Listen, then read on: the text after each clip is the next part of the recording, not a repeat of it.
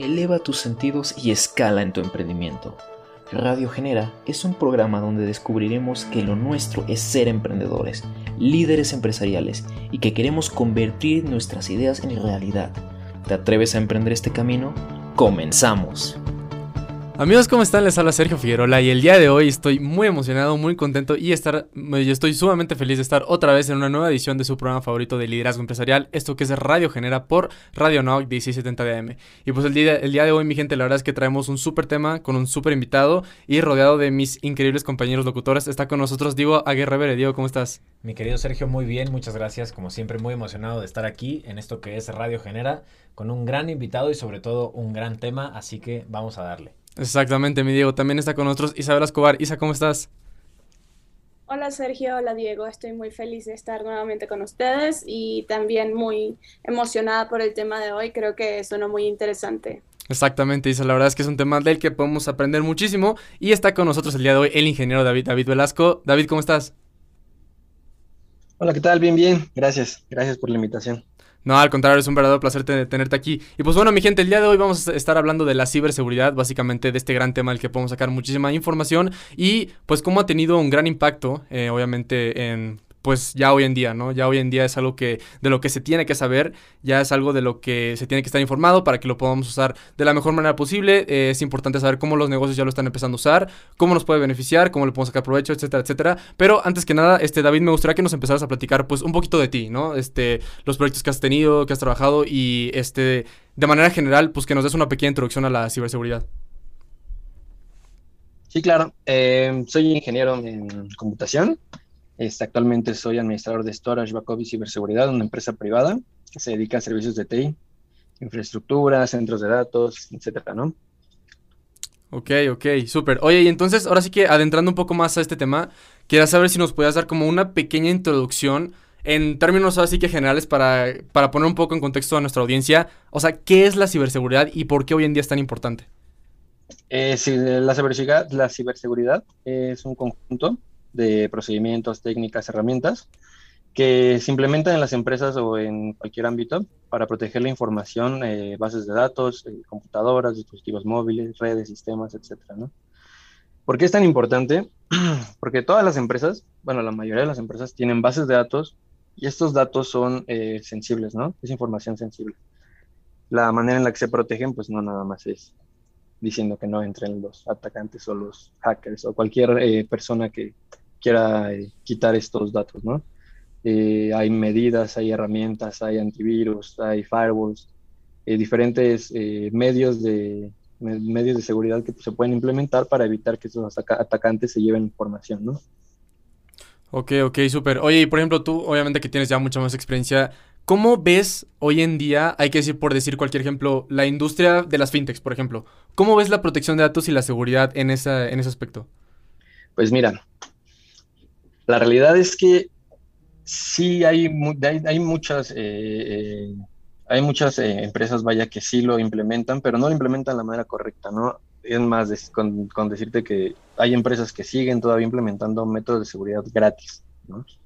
¿A qué nos lleva esto? Que sí, tienes una capa de protección, sí, realmente la tienes, pero es mínima. Es mínima porque no te protege de ataques de phishing, no te protege de ataques por medio de red, ¿no? Y, esto, esto que conlleva que al final del día queda totalmente desprotegida, queda totalmente desprotegidos los datos, ¿no? Ok, ok. Entonces, a pesar de que, por ejemplo, ya puede haber un poco de mejor tecnología, todavía hay empresas que no lo eh, pues, implementan al 100%, pero ¿cómo lo ves, Diego? Pues sí, creo que dentro de todo esto, pues es bastante importante eh, recalcar que hay empresas que a pesar de que cuentan con un, con un sistema de protección, a veces no es el mejor. O sea, yo creo que a veces sí puede pasar que en, este, en esta búsqueda de proteger todos estos datos, porque a veces para entrar a una, a una compañía o para suscribirse a algún servicio se requieren un montón de cosas y poner muchísimos datos que necesitan las compañías. Entonces, pues yo creo que dentro de todo esto sí es importante pues que vayamos conociendo un poquito más pues todo esto de ciberseguridad porque pues a veces nosotros entramos a una página y nos piden nuestros datos y decimos, bueno, ya, pues ya con eso los pusimos y no sabemos, o sea, los términos y condiciones tal vez que tiene una empresa con esos datos, si se los van a pasar a otra empresa, si nos van a llegar correos de, yo qué sé, de algún banco o de otra compañía que te quiera vender cosas, incluso tu teléfono. Entonces yo creo que dentro de todo esto, para la cuestión de, de ciberseguridad, pues yo creo que sí es, pues es importante conocer todos estos procedimientos que tienen. Y dentro de todo esto, David, y yo quisiera preguntarte, pues, ¿cuál crees que es una buena táctica o un sí una buena práctica para evitar estos estos ataques o que te roben estos datos? Digo, sé que hay muchas cosas que hacen las empresas para evitar este robo de datos, pero ¿cuáles crees tú que sean las más eficientes? Mira, hay diferentes, como lo mencionas, diferentes técnicas, ¿no? Una de ellas, la que te comentaba más importante, es contratar un software dedicado y que realmente te ofrezca esta protección de seguridad, ¿no? Este, ¿Por qué? Porque cuando eh, adquieres nada más eh, servicios gratuitos de protección, te, les comentaba, te quedas desprotegido de los ataques, ¿no? Y cuando eh, pasas a un servicio ya premium, o de pago, eh, ya obtienes estos módulos extras, ¿no? Que pueden ser a lo mejor de firewall, de intrusion prevention, de controles de acceso, etcétera, ¿no? Ese es el principal, este, la principal, el principal método, vaya, que, que, hay para evitar estos ataques, ¿no? El segundo, como te comento, es tener un firewall realmente robusto, un firewall físico. Son caros, sí, pero ellos te, estos eh, eh, equipos te pueden proveer de la seguridad necesaria para proteger tu red, para aislarla este, es una segunda, debería ser la primera capa de seguridad, vaya. El antivirus ya es lo último que queda para evitar el ataque. ¿Por qué? Porque no es tan robusto, ¿no? A nivel red no es tan robusto un antivirus como lo puede ser un firewall. Y la tercera, que también es súper importante y a lo mejor no solo para empresas, también para nosotros en casa, en escuela, etcétera, son las contraseñas. Si utilizas contraseñas de temporal 01, de 1, 2, 3, 4, etcétera, siempre vas a estar desprotegido, ¿no? Entonces, una buena contraseña que contenga números, letras, mayúsculas, minúsculas, caracteres especiales, y siempre va a ayudar demasiado. Ok, ok. Sí, claro, digo, obviamente de repente pueden llegar a ser cosas que pasamos como desapercibidas de que, ay, pues puedo poner la contraseña que sea, pero ya que nos lo explicas, pues obviamente va mucho más allá de eso, ¿no? Y que creo que así como de repente hay mucha tecnología que nos puede ayudar, pues precisamente como la tecnología se está haciendo más fuerte, pues probablemente estos hackers o gente que usa malwares también se está haciendo más fuerte. Entonces, obviamente es un tema del que se tiene que estar eh, muy informado, pero Isa, ¿cómo lo ves? A mí me parece un tema demasiado interesante y pues creo que nosotros como usuarios comunes eh, desconocemos demasiado. De hecho, creo que las empresas en general desconocen demasiado, a menos de que sean especialistas como David y se lo tomen en serio, pero, eh, o sea, todos lo deberíamos hacer, pero lamentablemente creo que eh, somos, tenemos un poquito de lagunas de, de la importancia de, de, saber esto. Y por eso te quería preguntar a ti, David, o sea, yéndonos más a las bases, no, de verdad es un tema que, que domino muy, muy poco, pero existen como distintos tipos de ataques y también es como uno pensaría, ¿no? Como pues yo entiendo que quieran hacerle algo a Bill Gates o a Amazon, pero pues ahí sabe la Escobar que van a querer hackearle o atacar o lo que sea. Entonces, como, ¿qué tipos de ataques hay y cómo nos afectan a nosotros, usuarios comunes y corrientes, por así decirlo? Sí, claro, eh, como lo comentas, hay ataques para todos. Eh, la realidad es que nadie está exento de recibirlos.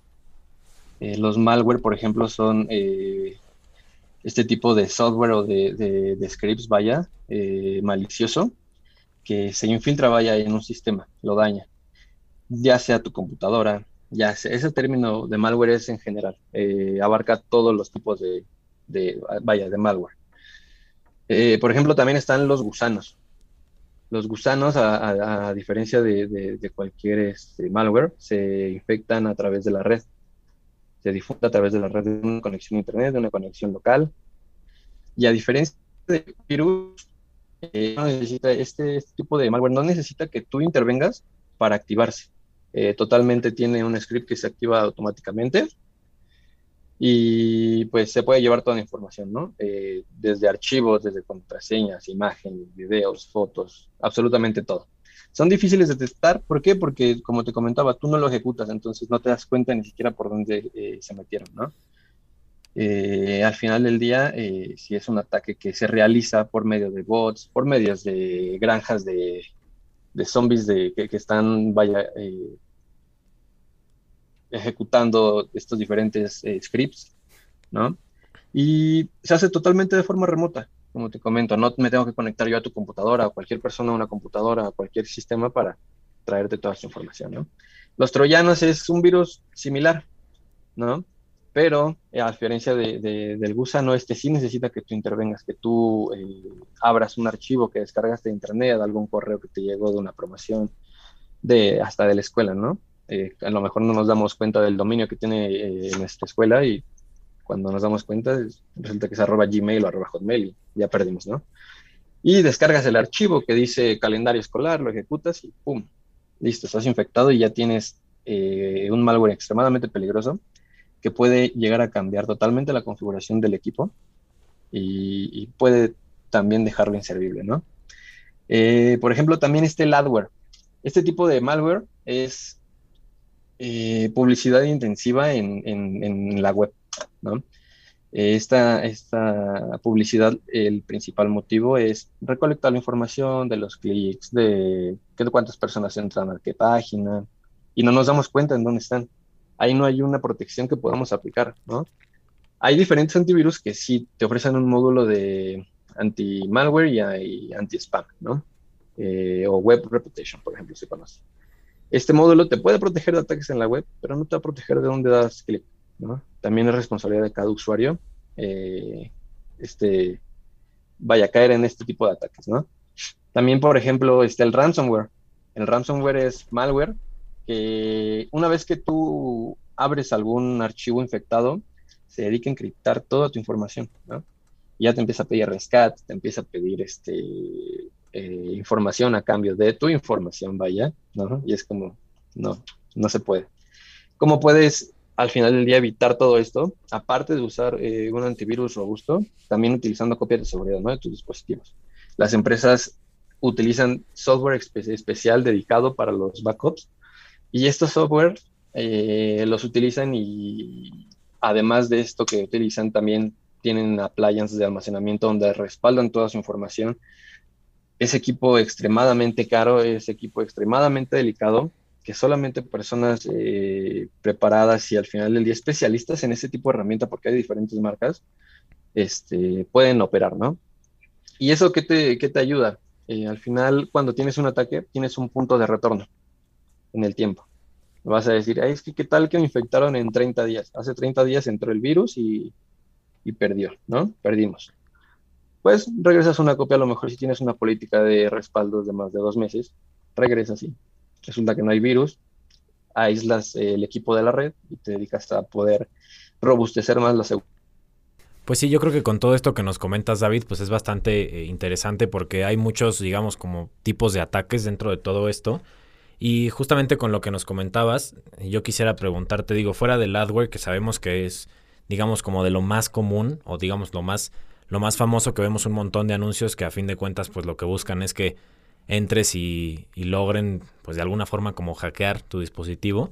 O sea, fuera de ese, de ese adware, o sea, yo quisiera preguntarte cuál es el más común dentro de todos estos tipos de ataques, porque, digo, a veces pues pueden ser, digamos, por un correo o por alguna red social, pero excluyendo el adware, ¿cuál dirías tú que es el más común que las personas puedan recibir o en el que puedan caer más fácil?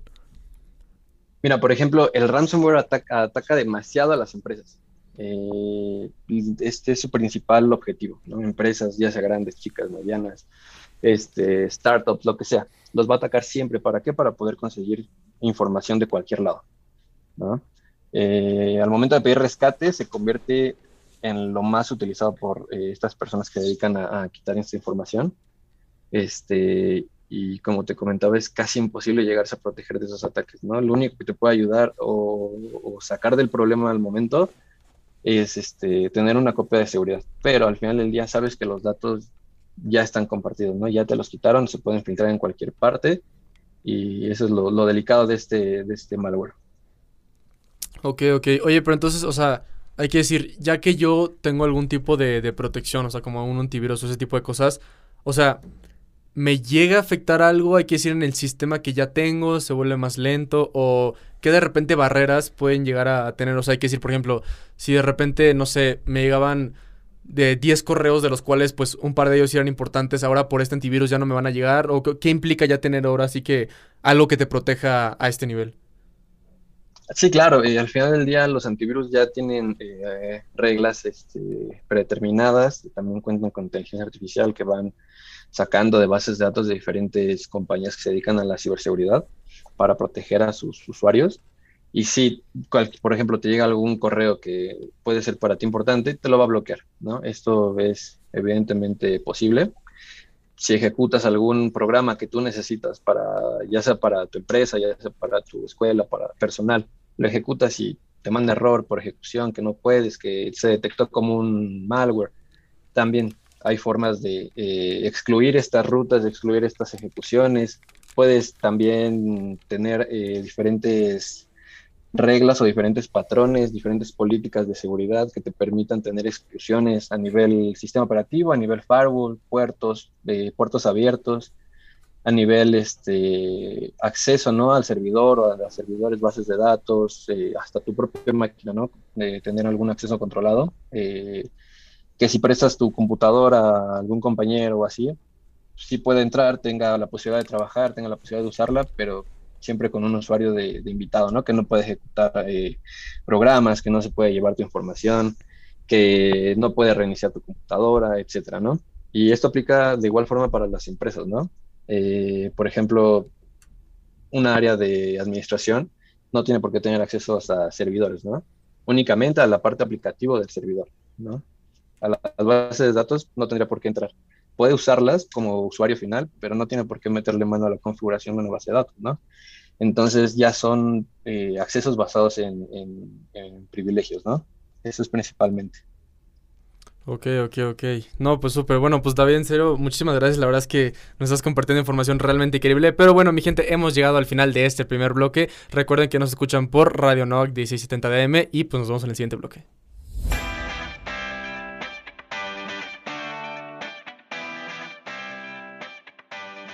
La gente piensa que la paciencia es la capacidad de esperar, pero no es así.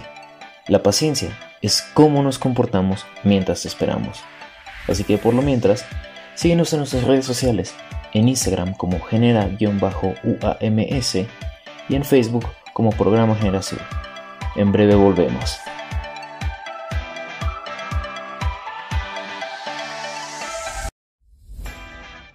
Estás escuchando Radio Genera no olvides de seguirnos en nuestras redes sociales como genera-uams en Instagram y Programa Genera Sur en Facebook. Continuamos. Y amigos, estamos de regreso en esto que es Radio Genera. Aquí en una edición más hemos estado platicando un ratito de la ciberseguridad. Está con nosotros el ingeniero David Velasco. Y bueno, como siempre, como vieron en el bloque pasado, no estoy aquí solo, está Sergio Figueroa e Isabel Escobar conmigo, aquí mis compañeros locutores. Y como les decía, pues hemos estado platicando un ratito de la ciberseguridad, de los diferentes ataques que existen y pues cómo pueden entrar a tus datos, cómo pueden llevarse también pues algunos de estos datos importantes, sea a nivel personal, sea a nivel compañía, a nivel empresa. Y pues bueno, justo en este bloque pues vamos a hablar un poquito más sobre este tema porque estuvimos hablándolo un poquito en general y explicando pues cada tipo de ataque que existe. Pero bueno, para seguir un poquito con el tema, eh, yo quisiera preguntarte, David, dentro de todo este rol del Big Data o dentro de todo este tema del Big Data, pues cómo puede aplicar eh, la ciberseguridad dentro de él, pues más o menos para proteger toda esa información, porque sabemos que ahora con las empresas toda la información que hay pues en la nube o toda, toda la información que tiene una empresa es muchísima. Entonces, ¿cómo puede aplicar esta ciberseguridad dentro de las nuevas tecnologías? Porque, pues bueno, es obvio que no es lo mismo proteger pues la red social de una persona a proteger la información que contiene una empresa, ¿no? Y más si es muy importante. Entonces, pues, ¿cómo puede aplicarse esta ciberseguridad en nuestras nuevas tecnologías? Mira, eh, por ejemplo, para Big Data, eh, hay tres fases, detección, prevención y respuesta. Este, el, Big Data no solamente mejora las fases, sino que participa en la mejora del proceso, eh, proporcionando otras nuevas, eh, por ejemplo, predicción. Detecta un sistema infectado y aporta una solución en tiempo real y rápido. También ayuda a mejorar la fase de respuesta de una amenaza. por ejemplo, la fase de predicción permite conocer cuándo, qué tipo de ciberataque se va a producir, cuánto tiempo tienes para reaccionar, eh, qué medidas puedes implementar en ese tiempo, ¿no? Y te da un poco de holgura. Te estoy hablando de no menos de, bueno, no más, vaya, de cinco minutos que tienes para reaccionar, para hacer cambios a nivel sistema operativo, para hacer cambios a nivel bases de datos, para hacer cambios a nivel de red y se escuchará, tengo muchísimo tiempo, cinco minutos es demasiado, pero ya intervenir en cada capa de, de, la protección es totalmente imposible, ¿no? Y aquí también entran un poquito la inteligencia artificial, ¿no? Eh, vamos a, a, hablar también de, por ejemplo, los bots, ¿no? Bots son se va a escuchar un poquito raro. Son mini robots dentro de la compu que te están automatizando procesos, ¿no? ¿Y esto en qué te ayuda? Tú le dices a, un bot o tú programas un bot y le dices, en cuanto me llegue tal alerta, tienes tanto tiempo para ejecutar este comando. Un script de seguridad, ¿no? Que te va a deshabilitar todas las tarjetas de red y no te va a permitir que nadie pueda entrar al servidor y que si ya hay algo adentro, ya no hay forma de conectarse a él para ejecutar la, la amenaza, ¿no? Y al final del día, sí, la tecnología es muchísimo más rápida que, que, los humanos, ¿no? Eh, se ejecuta muchísimo más rápido un script cuando está programado que tú entrando y ejecutando el script, ¿no? Al final del día, todo este tipo de, de, tecnología o de nuevas tecnologías en, que, que están cada día innovándose aportan demasiado a la ciberseguridad. Sí, me, me, causa gracia que dices como cinco minutos parece muchísimo. A mí me parece nada. Yo puedo tardar cinco minutos en iniciar sesión en, no sé, en Salesforce o algo así. Entonces, de verdad siento que, que el tiempo es oro y más en una situación como esta. De hecho, estaba revisando unos datos de un, un, estudio que hizo Endeavor sobre el panorama del ecosistema de, de, ciberseguridad. Por si les interesa, pueden encontrarlo en la página. Tiene muchos datos muy interesantes, pero creo que en general, pues, eh, coinciden muchísimo contigo, eh, con lo que decías, David, como realmente no, no se toma casi en cuenta y hubo un dato que me llamó muchísimo la atención porque decía que solo el 1% de la muestra, que eran como 294 emprendedores, eh, solo el 1% de ellos tiene un área completamente dedicada o un especialista, mejor dicho, para, para ciberseguridad. Y, y, me parece muy impresionante, creo que definitivamente hay que darle muchísimo más valor a esto. Pero hablando como de estos temas como Big Data y, y lo relaciono también un poquito a redes sociales, que es más mi área. Eh, quisiera preguntarte como, ¿qué pasa con las redes sociales en todo este tema? Por ejemplo, creo que el tema de Facebook, de Facebook con Cambridge Analytics fue como muy, muy famoso. ¿Sí va por ahí este tema? O sea, ¿sí puede pasar algo allí? ¿O qué me puedes decir tú de esto? Sí, claro, va encaminado totalmente, ¿no? En las redes sociales es una tendencia que ha venido creciendo impresionante, ¿no? exponencial. Este, la, la, cantidad de usuarios que tienen las redes sociales es impresionante, ¿no? Y para proteger este tipo eh, o este nivel, esta cantidad de usuarios es totalmente difícil, casi imposible. ¿Por qué? Porque hay appliance, hay software de seguridad que se implementan directamente en la infraestructura de, estas, eh, vaya, de este tipo de redes sociales que no nada más son controles de, no puedes mandar tal tipo de publicación, no puedes publicar esto, no puedes comentar esto. Ya es a nivel, se le conoce coloquialmente como fierros, donde realmente está la seguridad, pero no es impenetrable, impenetrable ¿no? Este, los firewalls que tienen este tipo de, empresas como Facebook, como Google, como YouTube, son impresionantes, son equipos de millones y millones de dólares de diferentes marcas que pueden ayudar a, detectar, anticipar y a, lo mejor prevenir de un ataque.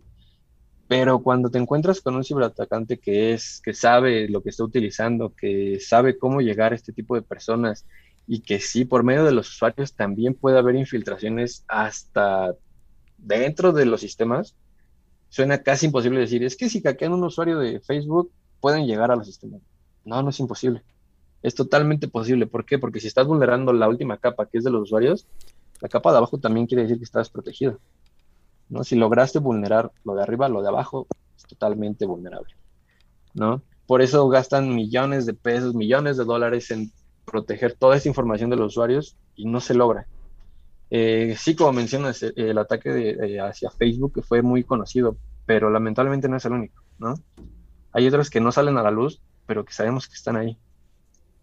Este tipo de, ataques, te digo, pueden realizarse, pueden levantarse las redes sociales cuando se caen con un respaldo, tarda cinco o seis horas en levantar toda eh, la funcionalidad, pero ya hubo un ataque, por eso se cayó, ¿no? No nada más es tema de enlaces de internet, no nada más es tema de que ah, a lo mejor falló un disco de, de, del appliance, ¿no? Y por eso se vino abajo todo. No, también hay un ciberataque por atrás eh, de toda esta situación que está provocando que la red social se venga abajo, ¿no?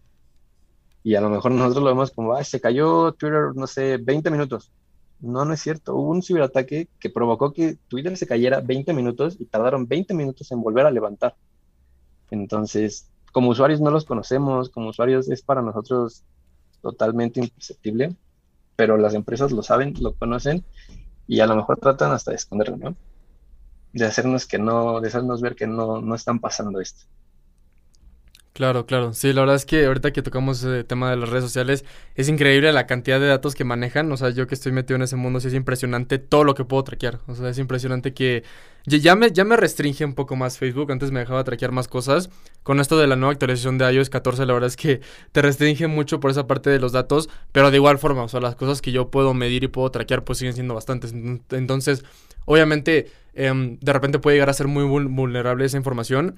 Este, oye, pero entonces ahorita que estamos tocando todo esto, David, este, de repente creo que lo, podríamos ligar mucho con la inteligencia artificial. Entonces, hace rato nos comentabas un poco de cómo de repente estos bots que nos pueden llegar a proteger, pero ¿los bots entonces aprenden de la inteligencia artificial o cómo la inteligencia artificial se relaciona con la ciberseguridad? Sí, claro, la inteligencia artificial eh, interviene totalmente en la ciberseguridad, ¿no? Este, aprende patrones, aprende o va leyendo logs o va leyendo información del sistema que al final del día detectan comportamientos eh, anormales donde si un usuario está acostumbrado a, realizar alguna ejecución de algún programa, o algún programa perdón, para uso personal y de repente llega algo que te instala que es para uso eh, enterprise o para algún uso ya un poco más dedicado, pues empieza a decir, oye, ¿por qué estás haciendo esto? ¿Qué está pasando aquí si tú normalmente no lo usas? Aquí puede haber un foco rojo, ¿no? Te avisa, te, te manda un mensajito a lo mejor en pantalla, eh, y como usuario final dices, ok, sí, no fui yo, listo, me di cuenta. ¿Qué pasa? Toda esa información recopilada eh, se va a una base de datos enorme eh, de estas empresas de ciberseguridad, llámese SET, llámese Trend Micro, llámese este, Kaspersky, cualquier empresa de ciberseguridad, ¿no? Y todas están en sí entrelazadas.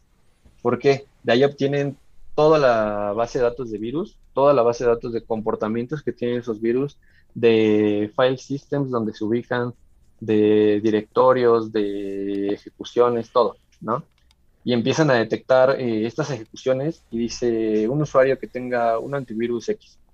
Dice, yo, yo también presenté esto. Ah, este, esta inteligencia artificial que se comparte en tiempo real eh, permite que cualquier usuario de cualquier, que esté utilizando cualquier software de ciberseguridad, cualquier antivirus, eh, pueda detectar esa anomalía, ¿no? Que si fuiste el paciente cero, a lo mejor te da menos holgura de tiempo, ¿no?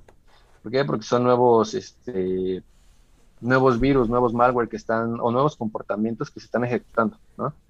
Y este tipo de, de inteligencias te permiten te permiten este, detectarlas, ¿no? Ya, la detectaste, tienes 30, 45, una hora para que se encuentre la base de datos y puedas, este, eh, que todos los usuarios finales, vaya de otros diferentes software eh, de antivirus, puedan detectarlos y puedan eh, disipar este riesgo.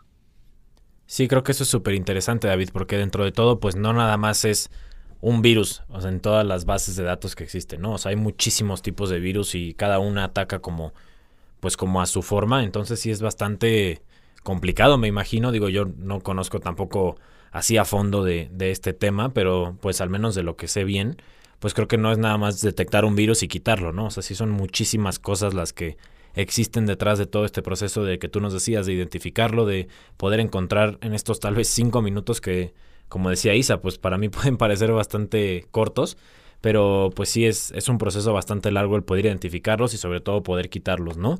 Pero bueno, hemos llegado al final de este bloque. Vamos a corte un momento y ahora regresamos. Recuerden que nos escuchan por Radio Nahuac 1670 DM y no olviden de seguirnos en Instagram como genera-uams. Ahora volvemos. Es una voz. Estás escuchando Radio Genera. No olvides de seguirnos en nuestras redes sociales como genera-uams en Instagram y Programa Genera Sur en Facebook. Continuamos.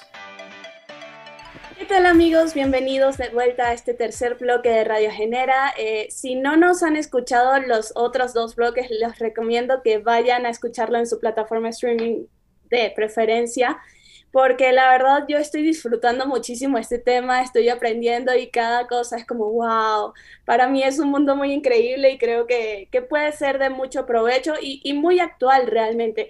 Estamos con David Velasco, un experto en temas de ciberseguridad, y nos estaba contando desde el inicio como eh, qué es lo que está pasando, cuáles son los ataques más frecuentes, cómo está el panorama actualmente, eh, ¿Cómo se relaciona todo esto con la inteligencia artificial? Y David, a mí me gustaría saber, pues, porque actualmente obviamente creo que es el pan de cada día, pero para el universo, eh, para el universo, no para el futuro, ¿cómo lo ves? Y es que pensaba, por ejemplo, en este tema del el metauniverso. Ay, sí, sí, el metauniverso. O sea, ¿qué es lo que va a pasar? O sea, nos vamos a meter todavía más online ¿Qué crees que podría pasar o cómo van las tendencias eh, ahora? Sí, claro, eh, el metaverso es totalmente real, eh, no es algo imposible, está muy cercano, ¿sí? y sí, también hay diferentes empresas que se están enfocando en este tipo de, de seguridad, ¿no? Por ejemplo, sin pasar tanto hacia el metaverso, y nos quedamos un poquito con la pandemia. Y la mayoría de las empresas tienen home office, ¿no? ¿Cómo haces para que los usuarios o para que, eh, sí, los colaboradores de la empresa no sufran de estos ataques? ¿no? Con un buen antivirus completo, con un firewall en la empresa, con un firewall a nivel de red en los sistemas eh, físicos, este, con políticas, con cursos, con talleres de ciberseguridad, eh, les enseñan a, sus colaboradores, ¿no? Cómo protegerse, cómo no abrir correos y, revisar bien los dominios de donde vienen. Eh, y esto encaminado a qué va. Los servicios médicos y todos estos datos están en la mira de, los, de los cibercriminales, ¿no? Este, ha habido un aumento en la cantidad de, datos que se fugan por ataques de ransomware hacia organizaciones médicas, este, y al final del día, si en corto plazo no se realiza algún proceso de, formación eh, a gran escala, pues va a ser un aumento exponencial, ¿no? De este tipo de ataques, de este tipo de industrias, ¿no? Este, por ejemplo, en temas de, de, política, pues también aplica, ¿no? Los países también van a, robustecer sus prácticas de ciberdefensa, ¿no? Eh, también leyes que, que, apliquen totalmente para la, la, ciberseguridad. Y esto, como bien lo mencionas, ahora sí ya pasamos al metaverso, es, sí, nos estamos preocupando por un futuro a corto plazo, pero ¿qué pasa con este? ¿Qué es a mediano? ¿Qué es a, qué es a largo plazo? ¿Dónde, ¿Dónde o cómo nos van a proteger si ahorita con cuentas de Facebook las están vulnerando? ¿Cómo nos van a vulnerar ese tipo de cuentas? ¿no? Hay muchísimos especialistas que se dedican al desarrollo y que están fortaleciendo estas medidas este, de protección, pero siempre eh, es, es, es, algo imposible pensar que no estamos expuestos a un ataque, ¿no? Y que no vamos a estar expuestos en ese momento de usar eh, el metaverso. ¿no? Y como siempre se comenta, tenemos también que tener un control como usuarios, como empresas, como personas que se dedican o que manejan datos sensibles para evitar que los ciberatacantes entren a nuestros sistemas, ¿no? Entonces, yo creo que sí es algo súper increíble el metaverso y es algo wow, ¿no? Para todos, pero también hay que pensar en cómo vamos a protegerlo. Eh, las tecnologías actualmente que tenemos no van a ayudar mucho para hacerlo. Se tienen que estar desarrollando tecnologías, laboratorios de ciberseguridad, etcétera, que permitan robustecer esa seguridad, ¿no? Porque si actualmente no, no, con lo que tenemos ahorita no va a haber forma en la que lo hagamos. Totalmente, David. La verdad es que yo creo que dentro de todo esto, pues sí es bastante importante pues reflexionar qué se necesitaría para pues que toda esta seguridad pues sea completa, ¿no? Y no nada más se quede como en lo que estamos ahorita. Y pues justamente con lo que nos comentabas ahorita que nos decías que pues que no va a ser suficiente o que no va a alcanzar pues esta seguridad que tenemos en este momento para alcanzar ese metaverso que se busca. Eh, mi pregunta sería, pues, ¿cuál crees que sea el siguiente paso que debe dar esta seguridad o qué deben de hacer, qué deben de hacer estas empresas que se dedican a esta misma ciberseguridad? O sea, ¿cuál sería el siguiente paso para verdaderamente tener una tecnología avanzada o una tecnología suficiente para que los datos no sean, pues, de alguna forma robados, por así decirlo, o para que la seguridad sea completa en ese, pues, posible metaverso que se está viendo, ¿no? Sí, claro. Este, por ejemplo, hay desarrolladores de, software, como te comentaba, que, que están cambiando estas, este tipo de políticas eh, que se tienen actualmente. Y también va a ayudar demasiado la inteligencia artificial, va a ayudar demasiado el Big Data, ¿no? Eh, todo este tipo de, de, información que se recopila es, va a ayudar a, todas las industrias que se dedican a, al manejo de datos y a este tipo de, de empresas de, de, redes sociales. ¿A qué? A que si están viendo comportamiento anómalo, sí, anómalo, pues al final del día no permitan, ¿no? Eh, este comportamiento lo detecten, se detecte a nivel usuario, más que a nivel eh, antivirus, porque pues, este tipo de empresas ya sus, sus appliances de, de seguridad ya son más robustos, ya no es nada más un antivirus tal cual, ya son módulos completos de seguridad que sí son muy extremadamente costosos y están ayudando, ayudan demasiado y al final del día toda esta recopilación de datos está ayudando a robustecer estos mismos módulos, ¿no? El punto que yo veo es que a lo mejor estamos avanzando tanto en el desarrollo o en llegar a la meta de tener un metaverso que nos estamos dejando de preocupar de vamos a recopilar más información, vamos a recopilar más datos para poder tener algún, algún muestreo más grande, ¿no? De por dónde están, cómo están, por qué llegan y de esa forma proteger los sistemas. Ok, ok, sí, claro, David, absolutamente. Oye, pero entonces, a ver, o sea, ahorita que nos estamos yendo un poco, hay que decir, como más grande, o sea, ya una corporación tan grande como lo es Meta, pero si yo lo quiero llevar hay que decir un poquito más personal, o sea, yo, yo en lo personal, que quiero, no sé, por decir cualquier cosa, proteger mi celular o alguna cuenta que yo tenga adicional a las contraseñas y, no sé, este, un software especial que tenga que usar, ¿qué recomendaciones nos darías para que ya, bueno, viendo todo lo que nos has comentado de lo fácil que puede llegar a ser que nos roben esa información, ¿qué nos recomendarías que pudiéramos hacer para estar todavía más protegidos en cuanto a estos ataques? Las medidas de protección para usuarios finales son básicas eh, y cualquier usuario los puede llevar a cabo, ¿no? Que son mantener un sistema operativo actualizado, eh, eso es lo principal, estos parches de seguridad que proveen los desarrolladores o, los, eh, los creadores de esos sistemas operativos son totalmente importantes ¿no? para los usuarios. Eso es lo primero, eh, mantener actualizado tu sistema operativo. Lo segundo, los que, lo que les comentaba de contraseñas seguras ¿no? y dinámicas. Si tienes una contraseña súper robusta un mes, al siguiente mes la puedes cambiar, ¿no? La puedes a lo mejor agregar un símbolo, a lo mejor quitar uno, etcétera, ¿no? Y ya, ya es dinámica tu contraseña, ¿no? Si, si de por sí era difícil que, que puedan descifrarla, ahora pues menos, ¿no? Y si la mantienes eh, cambiando constantemente, está súper bien.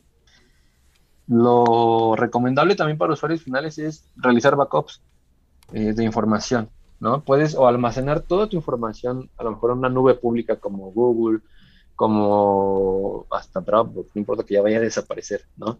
Pero cualquier nube pública que, que, podamos utilizar como usuarios, está súper bien. Estamos haciendo un backup de nuestros archivos más importantes. Ya si nos queremos ver un poquito más eh, proactivos en este aspecto, es a lo mejor revisar qué tipo de software eh, para usuarios existen eh, que te permiten hacer respaldos, ¿no? Eh, copias de seguridad de tu máquina completa. por ejemplo, les pongo un ejemplo. Beam Backup para usuarios finales está disponible con una licencia free que solamente te permite tener un solo respaldo de tu máquina. Bueno, hacer respaldos, pero de una sola máquina. Entonces, está súper bien. ¿Por qué? Porque aunque hasta tu computadora se llega a tronar, ya tienes tu respaldo en un disquito externo, lo metes a otro, levantas tu computadora ya y no es tan difícil, literalmente nada más es qué máquina se te rompió, fue esta, ok. ¿En dónde la quieres recuperar? En tal disco que le acabo de meter. Ok, listo. Ya se recuperó tu información y es totalmente fácil para cualquier usuario final, ¿no? Y es muy importante porque de nuevo, no solamente es como seguridad contra ataques, sino también por seguridad de los usuarios, ¿no? información importante que tenemos, que se puede ir en cualquier momento por algún fallo de disco, por algún fallo de, procesador, de, hardware de la, computadora y nos estamos protegiendo contra eso también, ¿no? Las páginas web también es súper, súper importante. No vamos a entrar a, comprar a una página que dice arroba, bueno, eh, eh, un dominio que diga punto .com, punto Wix, ¿no? Que sabemos que ni siquiera están pagando por publicar una página en un dominio propio, ¿no? Entonces, si estamos haciendo este mal hábito, estamos llevando a cabo este mal hábito, pues ya estamos cometiendo un grave error. ¿no? Vamos a, podemos comprar en tiendas oficiales, en línea, podemos utilizar este tipo de tiendas como Amazon, como Mercado Libre, que tienen medidas de seguridad un poco más robustas para este tipo de compras y que permiten realizar una transacción segura, ¿no? Eh, un antivirus sí es costoso para, para, un usuario final, pero creo que vale más la información que tienes en tu computadora a, perderla por no tener, no contar con un antivirus, ¿no? Si tienes uno gratuito, sí te va a proteger, sí te va a ayudar, pero no es impenetrable. Entonces, si podemos comprar eh, estos módulos de seguridad que ya vienen en cada antivirus y que solamente te dicen actualiza al modo eh, de cobro, pues vamos a hacerlo, ¿no? Esta protección extra es totalmente válida y es necesaria para todos los ámbitos y nos puede ayudar a protegernos de estos ciberataques, ¿no? Los teléfonos móviles también es súper importante. Si tenemos eh, iPhone, pues es un poquito más seguro que, que, sabemos o conocemos que la App Store eh, no tiene tantas brechas de seguridad que les permitan a los desarrolladores subir aplicaciones, ¿no? Pero si nos vamos a la Play Store de, de, Android, hasta el mismo sistema operativo nos permite instalar software de terceros, sin siquiera haber pasado por una regulación o alguna, alguna, algún proceso de protección, ¿no? Si vamos a hacer eso, también estamos cayendo en una mala práctica de, de, de seguridad de nuestros dispositivos. No porque sea gratuita y porque no queramos pagar la que está en Play Store, significa que va a estar totalmente seguro nuestros datos y peor aún si tiene datos de tarjetas, de sesiones, de que, nos conecten también con la nube pública de Google. Entonces, sí, sí se nos puede dar también el caso en el que por eh, eh, instalar este tipo de aplicaciones a terceros en nuestros dispositivos móviles tengamos problemas. Sí, totalmente, David. La verdad es que con esto que, que comentas, pues creo que a veces pues es un poco más sencillo identificar pues qué página puede ser, digamos, fraudulenta o en cuál página pues sabemos que no nos debemos confiar o como tú dices, dónde debemos comprar, pues a veces sabemos que si es Amazon, Mercado Libre o este tipo de páginas en las que es más seguro y sabemos que la protección de datos es más grande, pues entonces sí es, digamos, como una fuente más confiable. Pero yo quería hacerte una pregunta porque, bueno, supongo que a todos nos ha pasado que algunas veces nos llegan algunos correos de, digamos, como de correos falsos, por así decirlo, en los que te llegan algún servicio que te están cobrando o te llega algún teléfono en el que tú tengas que hablar para entonces activar un servicio o algo que no pagaste. Y lo digo porque a mí hace algunos días me llegó un correo de, de una página en la que nunca había entrado y decía que me estaban cobrando un servicio que pues claramente yo no había establecido ni pagado. Yo lo identifiqué fácil porque pues tenía algunos como datos que se veían muy obvios que era, era un correo falso. Pero a, a lo que voy es, mi pregunta ¿Cuáles creen que sea, cuál crees que sea, que sea algún método, digamos, para identificar cuando te llega un, correo? O sea, si te llega un correo, ¿qué, ¿qué, puedo identificar para saber este correo es falso? O la página disque de la que me lo están mandando, pues no es real, ¿no? O sea, digamos, en el título del, del correo, pues viene alguna letra, algún número en vez de letra. O sea, ¿cuál crees que sea, pues, como algún método para identificar este tipo de correos falsos? Sí, como lo mencionas, el identificar el dominio de donde proviene el correo es, lo primero, ¿no? Lo primero que tenemos que observar. Este, por ejemplo, no sé, se me ocurre hacer etiquetas, a lo mejor en tu correo electrónico, donde puedas filtrar de qué correo vienen los más conocidos y si te encuentras a lo mejor en tu bandeja de entrada uno que no, que no pertenece a ninguna de estas etiquetas, ya tienes un foco rojo, ¿no? De, del que está haciendo este tipo de correos, ¿no? Que si te manda tu banco, arroba banco.com, y de repente te llega uno que dice arroba banco.com 2, es como, ok, ¿por qué me está llegando eso si mi filtro de, de, etiquetas ya me está diciendo que no es de mi banco?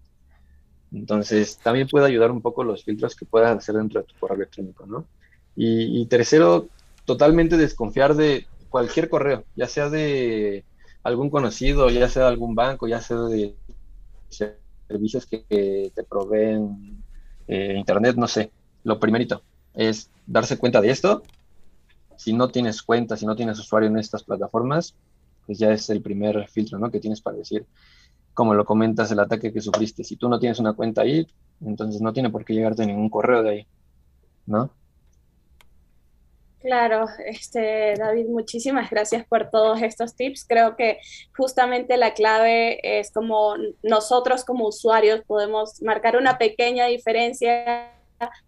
Eh, no sé, voy a sufrir con mis contraseñas porque siempre olvido las mismas ahora si me pides que las cambie, pero bueno, haré el esfuerzo, creo que es, que es lo mínimo ¿no? que podemos hacer ante tales peligros.